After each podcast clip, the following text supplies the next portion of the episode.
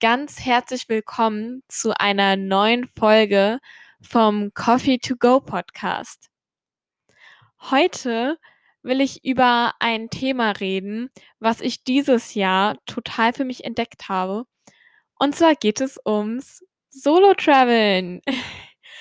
Ich glaube, dass vielleicht der ein oder andere beziehungsweise dass du vielleicht auf diese Folge schon ein bisschen gewartet hast, weil ich habe in meinem Podcast noch gar nicht darüber gesprochen. Aber wenn du mir auch auf Insta folgst, pack deinen Koffer, dann hast du vielleicht mitbekommen, dass ich ziemlich viel unterwegs war. Vor allem Anfang diesen Jahres und alles. Also die Monate haben echt genauso gestartet, wie ich mir das erträumt habe und wie ich mir das auch erhofft habe und so weiter auch wenn ich aktuell im April eine Travel-Pause eingelegt habe, beziehungsweise meine Solo-Reisen jetzt auch erst einmal vorbei sind. Aber ich weiß, dass das alles insgesamt, wenn es jetzt auf mein Leben hingeht, erst der Anfang war, weil ich habe mich ins Solo-Traveln verliebt und ja, ich hatte echt Respekt davor, definitiv. Also ich glaube, Solo-Traveln, das wirkt immer wie eine sehr, sehr große Sache vor allem, wenn man jünger ist, aber ich glaube auch generell nicht mal unbedingt das, auch unabhängig vom Alter. Es ist natürlich schon eine Challenge, alleine sich zum Beispiel in den Flieger zu setzen, in den Zug oder wie man auch immer verreist oder ob das mit dem Van ist oder dem eigenen Auto, dass man einen eigenen Solo-Roadtrip startet. Ich glaube, das ist immer eine Herausforderung, weil man fährt alleine ins Ungewisse und man weiß natürlich nicht, was einen dort erwarten wird. Man ist eben alleine, man kennt niemanden und man muss auch gleichzeitig komplett für sich selber sorgen und alles organisieren. Und ich denke, genau aus diesem Grund ist Solo-Traveln vielleicht eine Sache, die viele auch nicht machen. Also, wenn man auf Insta schaut oder auch auf Social Media generell, dann trifft man schon auf viele Seiten, die das natürlich irgendwie total supporten und bei denen es auch viel um Solo-Traveln geht. Aber wenn ich jetzt mal so die ungefilterte Realität betrachte, ich glaube, dass eher weniger Leute Solo-Traveln, würde ich jetzt mal behaupten. Aber ich bin mir nicht so 100% sicher. Ich habe natürlich keine Statistik oder sowas. Aber einfach, weil halt eben diese Hemmschwelle natürlich schon groß ist und es einfach eine Challenge ist. Man muss aus seiner Komfortzone rauskommen. Und genau deswegen, weil ich eben im Solo-Traveln angefangen habe, will ich in der Folge heute darüber quatschen und darauf eingehen, wie kann ich überhaupt Solo-Traveln? Welche Möglichkeiten gibt es denn? Was sind meine persönlichen Hostel-Erfahrungen? Wie ist es in einem Hostel zu wohnen? Würde ich es empfehlen oder eher nicht? Was war gut und was war eher schlecht? Dann, wie lerne ich eigentlich Leute kennen, wenn ich alleine unterwegs bin, wenn ich solo travele und wenn ich ein offener Mensch bin und ich gerne neue Leute kennenlernen möchte und Connections an verschiedenen Orten der Welt damit knüpfen will beispielsweise. Und was darf bei mir auf gar keinen Fall fehlen, wenn ich mich auf einen Solo-Trip vorbereite? Also was muss unbedingt in meinen Rucksack mit rein? Und gleichzeitig will ich auch noch drüber reden, was meiner Meinung nach einfach die Vorteile und auch wiederum die Nachteile vom Solo-Traveln sind. Und noch ein letzter Punkt was ich mache, wenn ich dieses Einsamkeitsgefühl verspüre oder um gerade eben dem Gefühl vorzubeugen, wenn ich allein unterwegs bin und mich nicht ganz so lost zu fühlen, sozusagen, wenn ich irgendwo ankomme.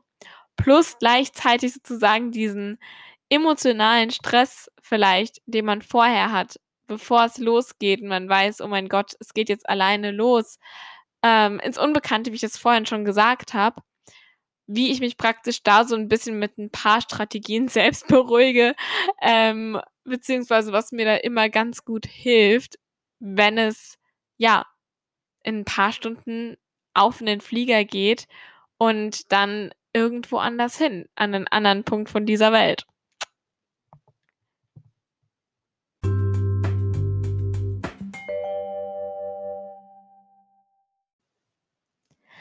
Mein allererster Solo-Trip ging nach Barcelona. Und ich erinnere mich noch so genau an diesen Moment, als ich auf Buchen geklickt habe und alles safe war. Der Flug war gebucht, das Hostel war gebucht und ich habe mich so krass gefreut. Also, ich weiß nicht, einfach diese Energie, die ich verspürt habe und ich war in dem Moment einfach so stolz auf mich, weil natürlich hatte ich schon Bedenken und habe mir schon Gedanken gemacht, wie das so wird, alleine und alles Mögliche. Also alleine irgendwo ankommen, alleine fliegen nochmal, obwohl das jetzt nicht mehr so die große Challenge war, weil das habe ich ja schon gemacht. Aber einfach auch allein sich zu organisieren und es erstmal vor allem in einem Hostel auch zu schlafen. Aber dieser Moment erstmal, wo ich wusste, oh mein Gott, du hast es wirklich gemacht und du bist über diese Hemmschwelle drüber gekommen, der war so toll, weil das war so ein berauschendes Gefühl einfach. Und ich wusste, okay, gut, selbst wenn ich jetzt Angst hätte oder Angst habe später, ist egal, weil jetzt muss ich's machen, weil jetzt ist es gebucht. Und das bedeutet für mich, ich werde es auch wirklich machen. Und damit hat alles angefangen, weil ich war so krass begeistert von Barcelona und das Reisen, ich habe ja eh eine mega Leidenschaft dafür. Und dadurch hat sich wirklich März zum kompletten Reisemonat bei mir entwickelt. Das heißt, mein erster Solotrip ging nach Barcelona. Dann ein paar Tage später, als ich zurück nach Hause kam, ging es für mich nach Edinburgh und gegen Ende ging es dann nach Venedig. Also drei verschiedene Länder, drei verschiedene Städte in einem Monat. Und ich bin immer noch mega dankbar dafür und gleichzeitig auch stolz und gleichzeitig frage ich mich auch wieder so, weil jetzt gerade April ist sehr, sehr, sehr, sehr ruhig und ich vermisse das Reisen schon sehr, muss ich zugeben. Aber jetzt gerade muss meine Priorität halt leider, beziehungsweise ich sollte nicht leider sagen, ich sollte sagen, darf meine Priorität gerade auf etwas anderem liegen. Ähm, weil ich mich auf den Psychologietest vorbereite, weil ich ja Psychologie studieren möchte und einfach um die Chancen zu erhöhen, in die Uni reinzukommen, in die ich rein möchte, mache ich diesen Test. Und jetzt gerade muss ich mich halt einfach darauf konzentrieren, beziehungsweise ist der Monat April gleichzeitig auch voll der Monat, in dem ich meine Freunde aus Deutschland alle besuchen komme. Das heißt, ich mache natürlich schon Sachen hier auch und genieße noch die Zeit. Denn April ist tatsächlich auch mein letzter Monat.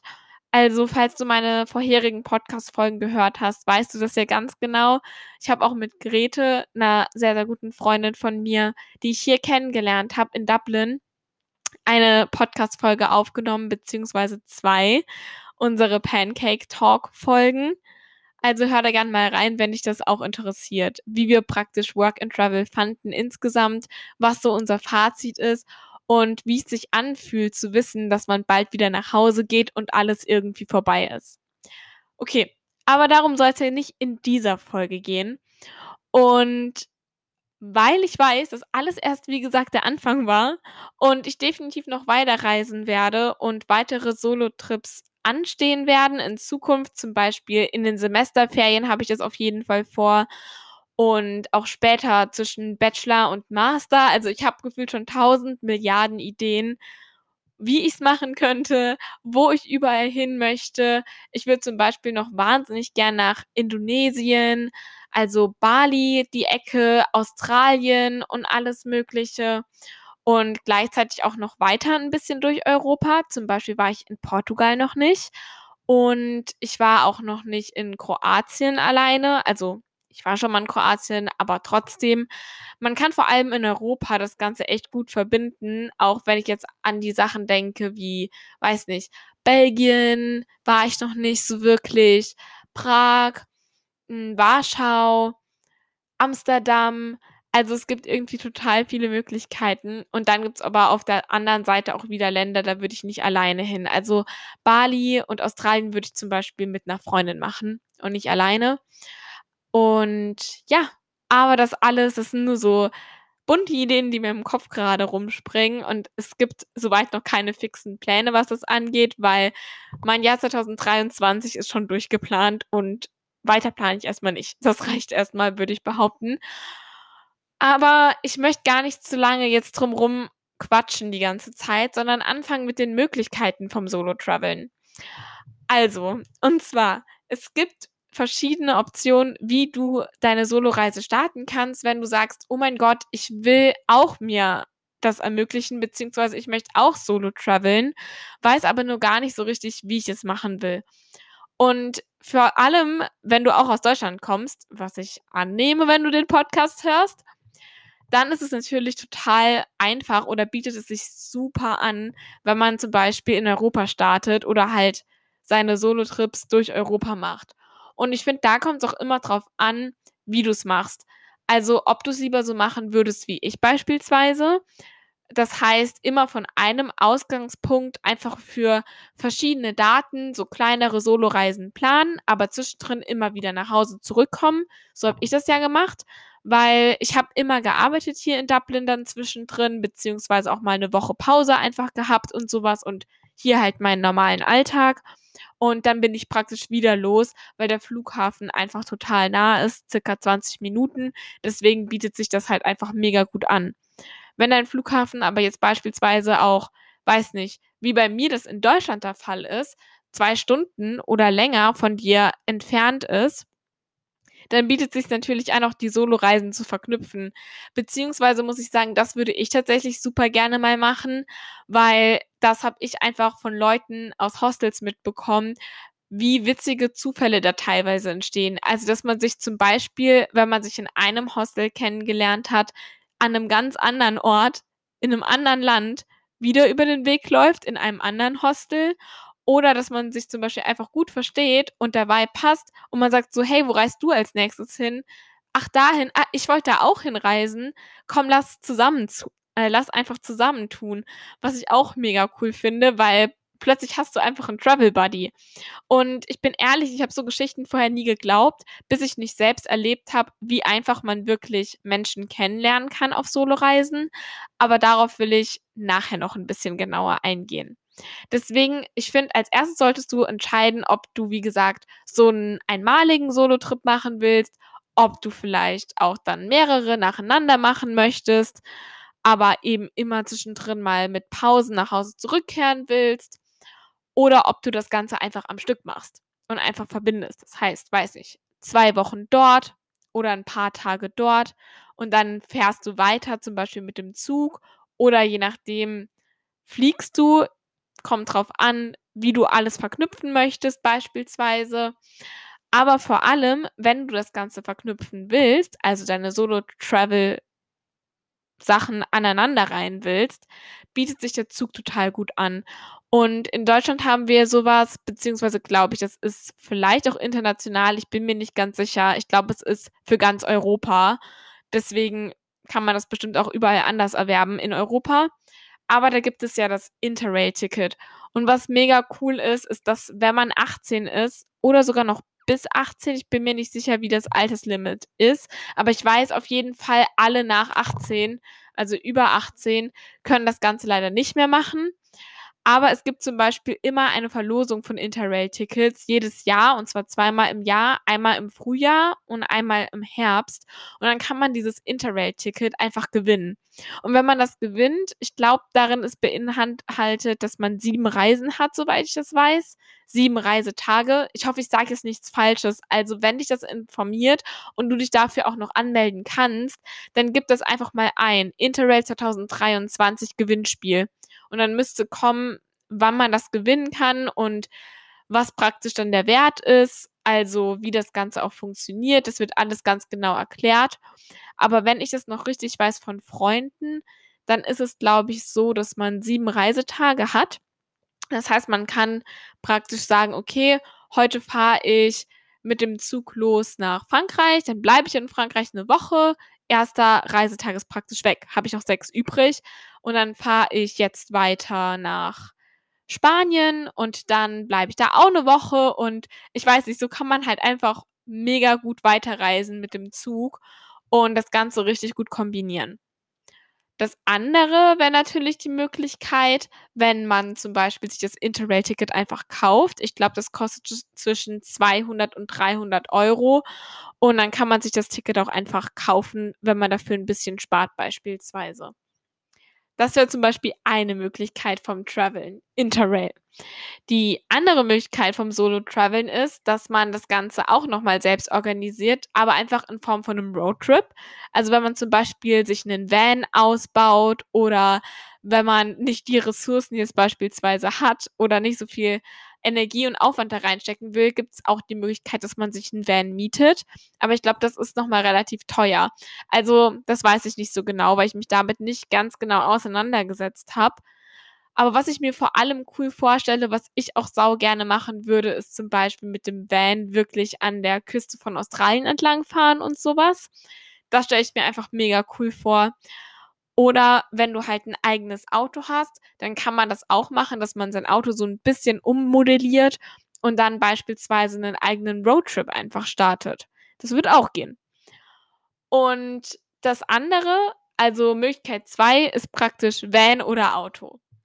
Und Möglichkeit 3 ist, wenn du es machst, so wie ich, per Flugzeug. Und Möglichkeit 4, die Form vom Solo-Reisen, ist beispielsweise auch über Freiwilligenprojekte und einen Austausch.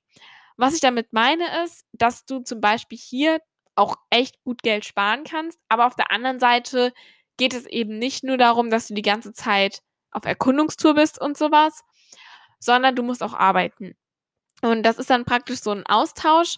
Also du bekommst dafür, dass du arbeitest und eben beispielsweise aushilfst auf einer Farm oder bei irgendeinem Projekt, zum Beispiel auch bei einer Schule oder in einem Hostel, bekommst du dann eben eine Unterkunft kostenlos gestellt, also dass du dann dort kostenlos im Hostel schlafen kannst und auch Essen bekommen kannst. Das kommt aber immer auf die Hosts an, ob die auch Essen anbieten oder was praktisch alles dann mit für dich angeboten wird.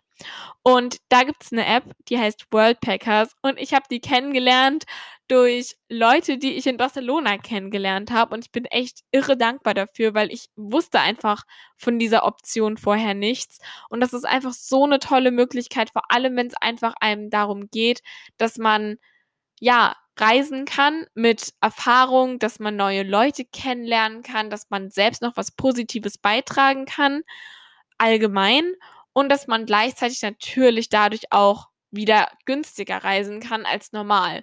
Und man hat vor allem diesen Aspekt von Wachstum, habe ich das Gefühl, und Erlebnissen nochmal so mega mit drin, was ich einfach auch mega, mega cool finde. Ich habe da auch schon so eine Sache im Kopf, was das ganze Thema angeht, aber ich droppe jetzt einfach nur mal den Namen und gehe darauf sonst gar nicht mehr genauer ein. Wer weiß, Vielleicht nehme ich dazu auch nochmal separat eine Folge an, wenn das Interesse äh, an auf, wenn das Interesse besteht, beziehungsweise sich das Ganze auch anbietet. Okay, ich habe ja schon das Ganze ein bisschen angesprochen. Und zwar geht es um die Hostel-Erfahrungen. Ja, ich hatte ehrlich gesagt auch zuerst Respekt davor, mit total fremden Personen in einem Raum zu schlafen und man ist ja einfach auf engem Raum sozusagen, weil es kommt natürlich immer auf die Dorms an, also wie viele Schlafbetten darin enthalten sind. Es gibt zum Beispiel Sechserzimmer, Achterzimmer, Zwölferzimmer, 16 Betten, ich glaube auch 18 Betten. Und das Gute ist, was ich zum Beispiel gemacht habe, ist, dass ich ganz am Anfang für Barcelona mir einen Female Room gebucht habe, also nur mit Frauen drin, beziehungsweise Mädels, einfach weil ich mir dachte, okay, alles Step by Step, Step by Step aus der Komfortzone raus. Und ich kann echt sagen, ich finde, Hostels sind so eine irre gute Möglichkeit. Ich würde es immer wieder machen. Ich finde, es ist vor allem, wenn man jung ist und wenn man alleine reist, die aller, allerbeste Möglichkeit, weil erstens dort lernst du so viele neue Leute kennen. Also ich habe alle Leute nur durch die Hostels kennengelernt, die ich kennengelernt habe, mit denen ich dann später auch keine Ahnung, einen Tag verbracht habe, mit denen ich auch Insta ausgetauscht habe direkt, mit denen ich ab und zu im Nachhinein sogar noch schreibe, was voll schön ist. Und ich habe sogar eine, die ich in Barcelona im Hostel kennengelernt habe, in Venedig nochmal getroffen, weil sie aus Venedig kommt und gesagt hat, wenn ich irgendwann mal zufällig nach Venedig reisen sollte, soll ich ihr schreiben. Und es war auch irre schön, weil das einfach total cool war. Und gleichzeitig ist es natürlich auch noch mega gut zum Beispiel für den Sprachaustausch. Ich finde es einfach irre interessant, wie viele verschiedene Persönlichkeiten man kennenlernen kann und wie viele verschiedene Menschen, die alle eine andere Perspektive irgendwie auch nochmal aufs Leben haben. Oder wenn die aus unterschiedlichen Orten kommen, wie zum Beispiel, ich habe in Venedig ein Mädchen aus den USA kennengelernt und sie hat mir einfach erzählt, wie sie so aufgewachsen ist und wie anders das teilweise zum Beispiel war im Vergleich zu, zu dem, wie ich aufgewachsen bin in Deutschland. Ich finde, das ist einfach mega spannend. Und gleichzeitig war es halt auch noch ultra gut für mein Englisch, weil ich wirklich die ganze Zeit nur Englisch geredet habe mit denen, weil sonst konnte man sich natürlich nicht verständigen. Auf der anderen Seite sind Hostels halt einfach eine mega gute Möglichkeit, um Geld zu sparen. Und wo ich jetzt immer meine Hostels gebucht habe, aufschreiben, Hostel World heißt die App. Also ist auch wieder eine Handy-App, die man sich einfach runterladen kann. Und worauf ich aber achten würde, ist auf jeden Fall, dass die Bewertungen gut sind und wie das Hostel ausgestattet ist. Also ich würde immer gucken, dass du dir auf jeden Fall auch die Bilder anschaust.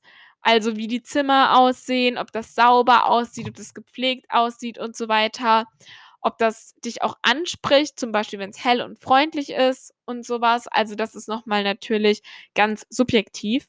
Aber ansonsten würde ich abgesehen davon immer darauf achten, dass man zum Beispiel eine Küche hat, also dass du die Möglichkeit hast zu kochen.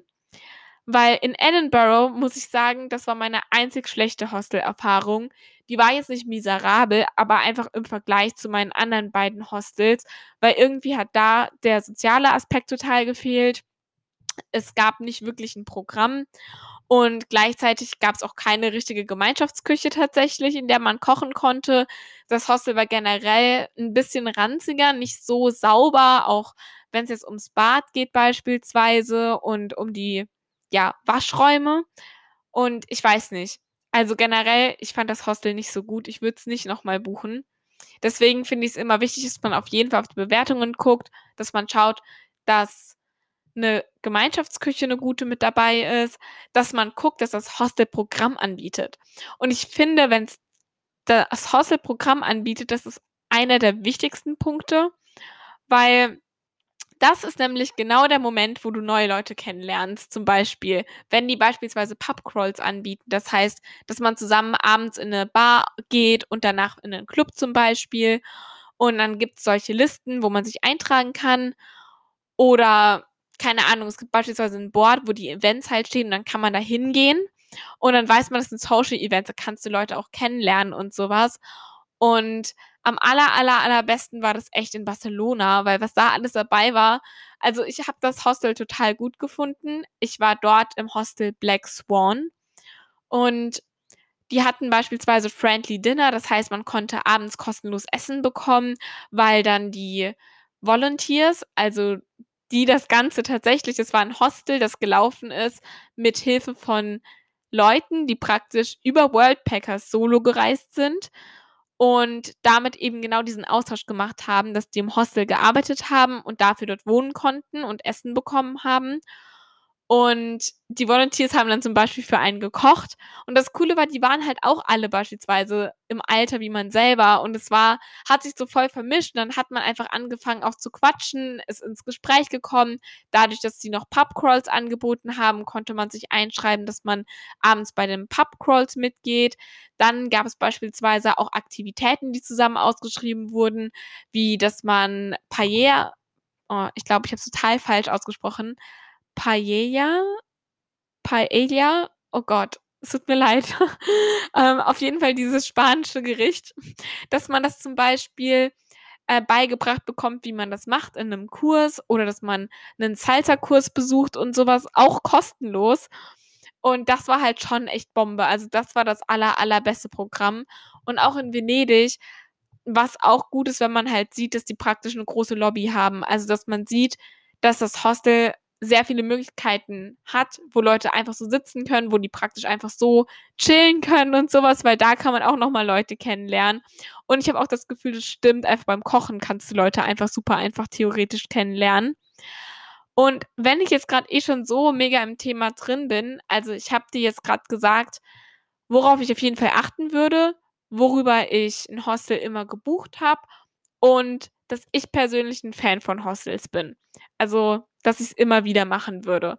Ah, wenn's um meine Erfahrung geht, mit fremden Leuten in einem Zimmer zu schlafen, ist wirklich gar kein Problem, weil jeder respektiert normalerweise eigentlich die Privatsphäre total. Umziehen kann man sich dann einfach im Bad beispielsweise und manchmal haben die Betten auch so Vorhänge, die man zuziehen kann. Das heißt, da hat man dann noch mal ein bisschen Privatsphäre und die meiste Zeit verbringt man sowieso ja nicht im Hostel, sondern meistens ist man ja eher nur zum Schlafen dort. Und total oft ist es dann eben so dass, wenn du Glück hast also, ich hatte bis jetzt Glück, ich hatte immer gute Mitbewohner, die waren nicht super laut oder so was.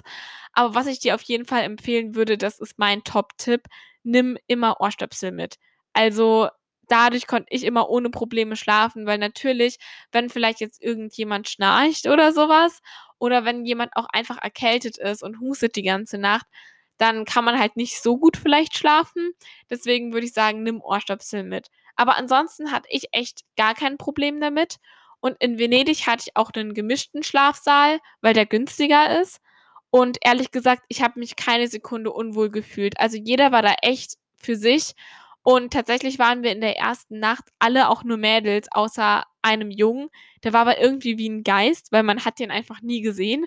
Der war irgendwie nie da und auch später war das alles gar kein Problem, weil jeder ist da so schon für sich und jeder respektiert das auch.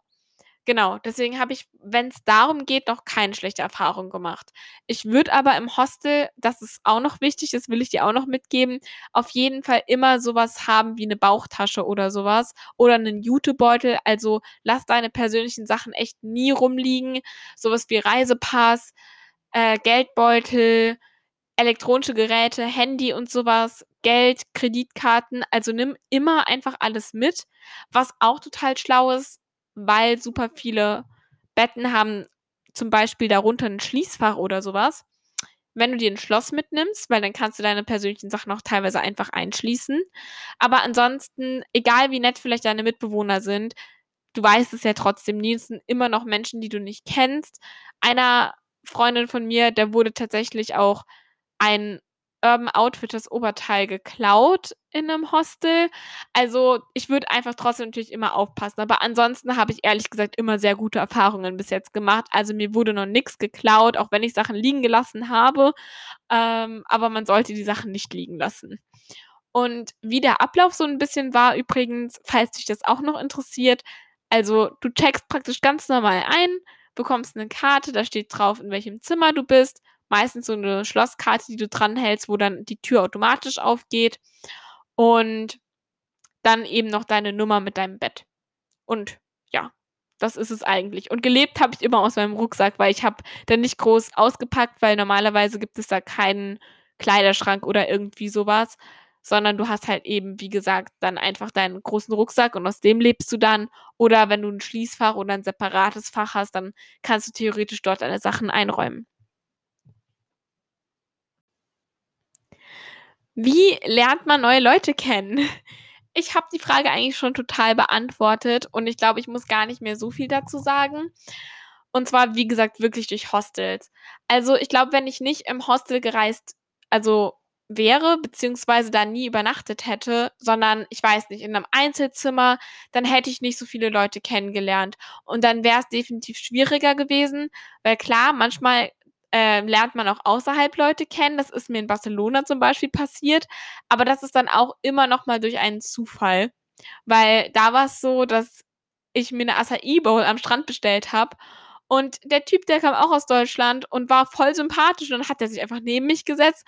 Und wir haben 1 1/2 Stunden gequatscht, so über Gott und die Welt und übers Leben und alles Mögliche. Und uns dann noch verabschiedet, Insta ausgetauscht und ja, uns alles Gute sozusagen noch gewünscht. Und das war schon echt cool, aber ich würde halt nicht so drauf setzen. Und ich finde einfach, Hostels sind die einfachste Möglichkeit, weil 1. dort findest du alle Soloreisenden, 2.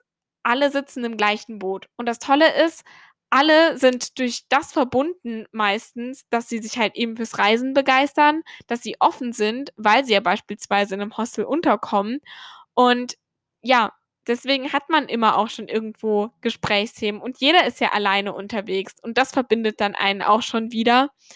Und was ich dir da ans Herz legen würde, sei offen. Ich weiß nicht, ob du eine Person bist, der das eher schwer fällt. Also, mir persönlich ist es früher immer total schwer gefallen und ich muss mich da auch schon überwinden, aber es lohnt sich so sehr, den ersten Step zu machen und niemand denkt was Komisches von dir. Und es stimmt, wenn der Vibe bei einer Person einfach nicht passt, dann ist es ja gar nicht schlimm, dann passt der nicht und man findet aber andere Leute, wo der Vibe super gut passt beispielsweise.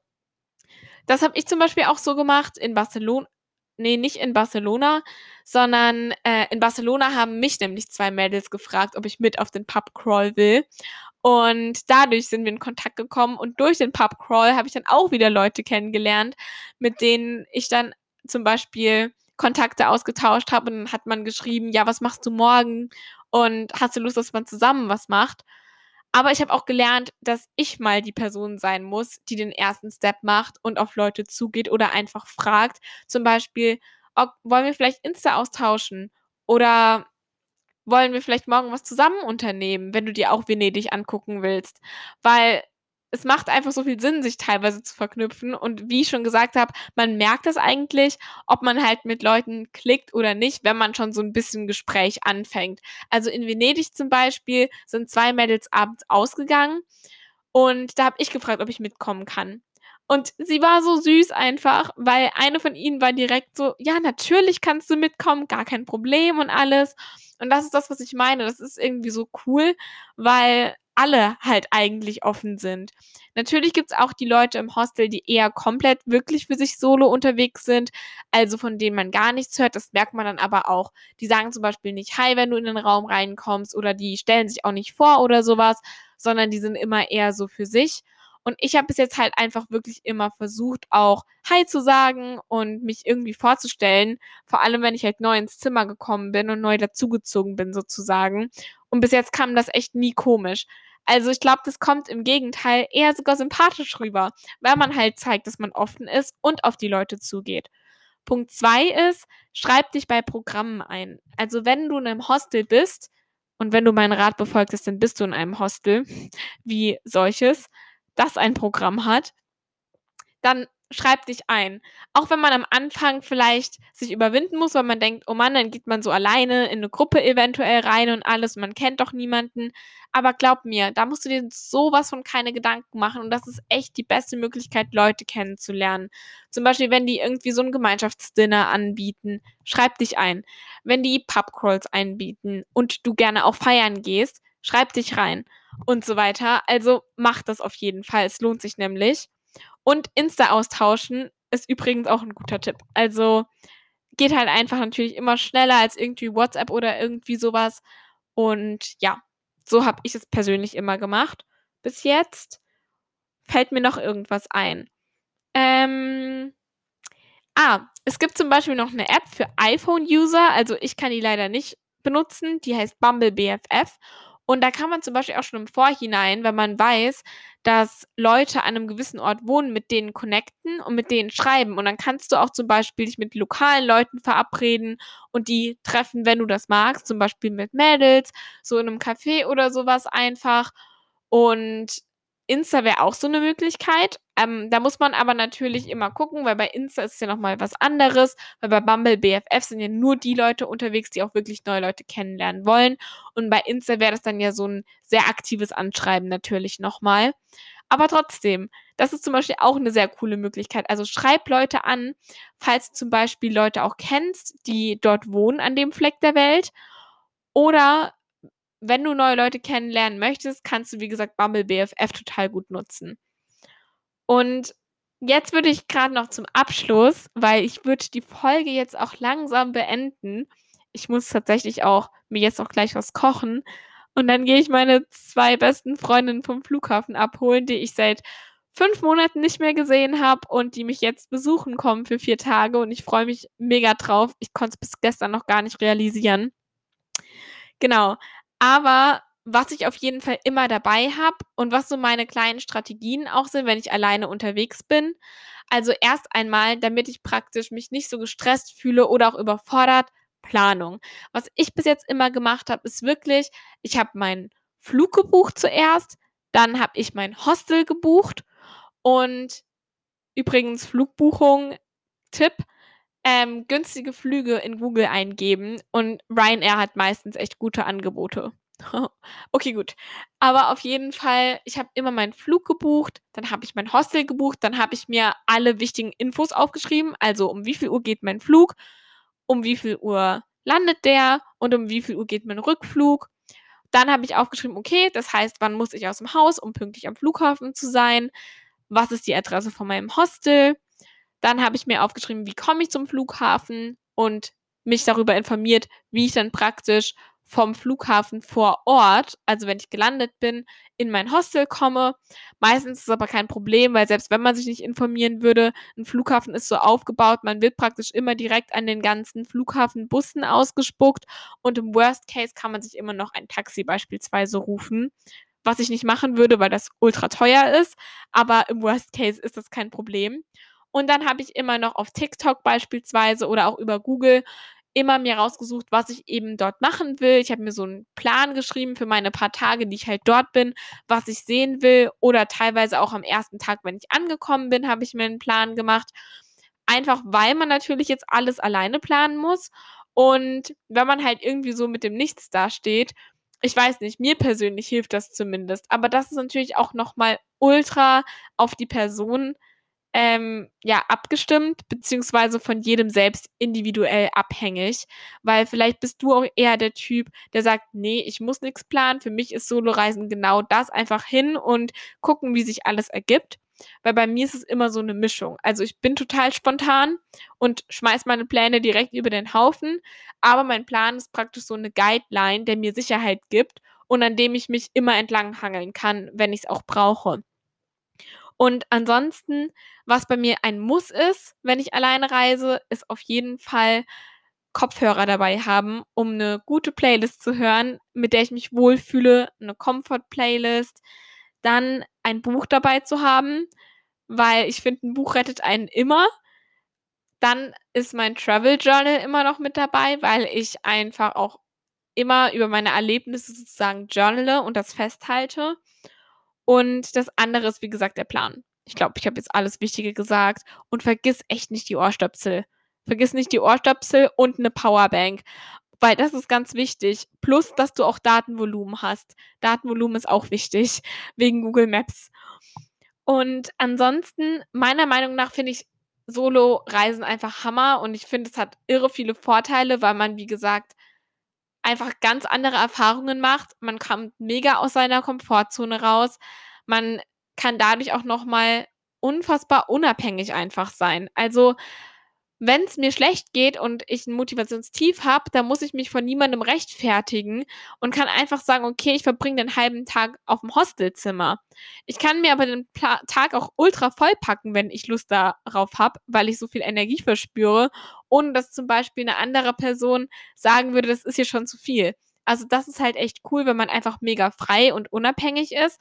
Und ich glaube, weil man auch Sachen teilweise nochmal einfach anders wahrnimmt, wenn man allein unterwegs ist oder auch mehr Dinge einem vielleicht auffallen, weil man ein bisschen bewusster unterwegs ist. Auf der anderen Seite lernt man halt, wie gesagt, neue Leute kennen und man kann zum Beispiel auch sein Englisch verbessern, wenn man das will. Und habe ich noch irgendwas? Nee, ich würde sagen, das sind so meine Top-Sachen, meine Top-Argumente. Und der Nachteil ist natürlich, dass man sich einsam fühlt. Ähm, und dass man halt eben die Momente nicht mit jemandem teilen kann. Also, dass es der Fall sein kann, dass man sich einsam fühlt, weil bei mir war das in Barcelona und Venedig gar nicht so. Einfach weil ich halt immer auch Menschen um mich hatte. Aber wie gesagt, in Edinburgh war das so ein Hostel, was nicht so sozial war.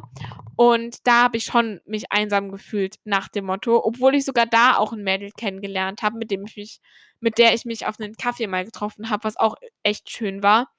Aber in so Momenten, finde ich, hilft es dann halt wirklich, dass man eben diesen Plan hat, dass man weiß, was man machen kann.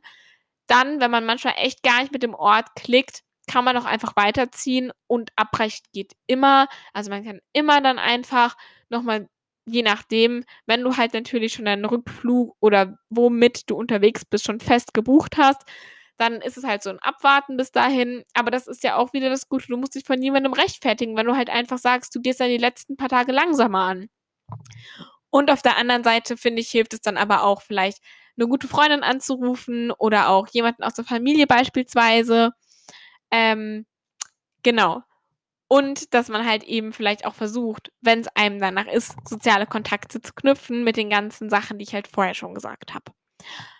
Und zu guter zum guten Schluss oh nein, meine Zunge, ich kann nicht mehr reden. Zum guten Schluss, Soloreisen ist natürlich nicht für jeden was. Ähm, aber falls du mit dem Gedanken spielst, dann mag's ja schon allein das schon 'n Zeichen sein, dass es was für dich sein kann und sein wird. Und dann will ich dich dazu ermutigen, mach es. Weil worauf wartest du? Also, natürlich, man kann jetzt nicht einfach sagen, man ist im Alltag, man hat gewisse Verpflichtungen, dass man einfach jetzt so drauf lossprintet und den Trip bucht.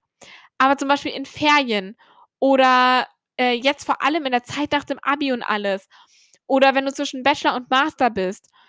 Und das muss gar nicht viel sein. Das kann auch schon 'n 4 Tage Solos Solotrip beispielsweise sein. Meine sind nämlich nie länger gewesen.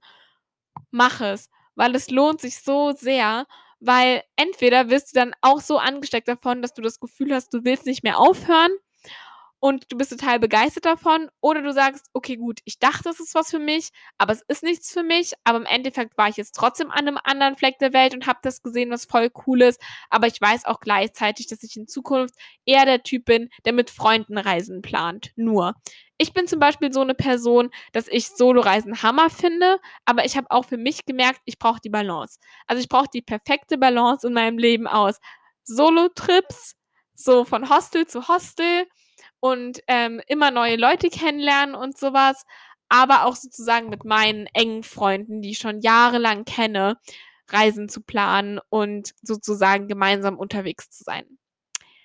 Ich wünsche dir noch 'nen schönen Tag. Ich hoffe, dir hat die Folge gefallen und dich vielleicht auch motivieren, inspirieren können oder dir ein paar deiner Fragen beantworten können.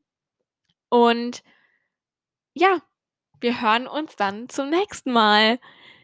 Tschau, Kakao.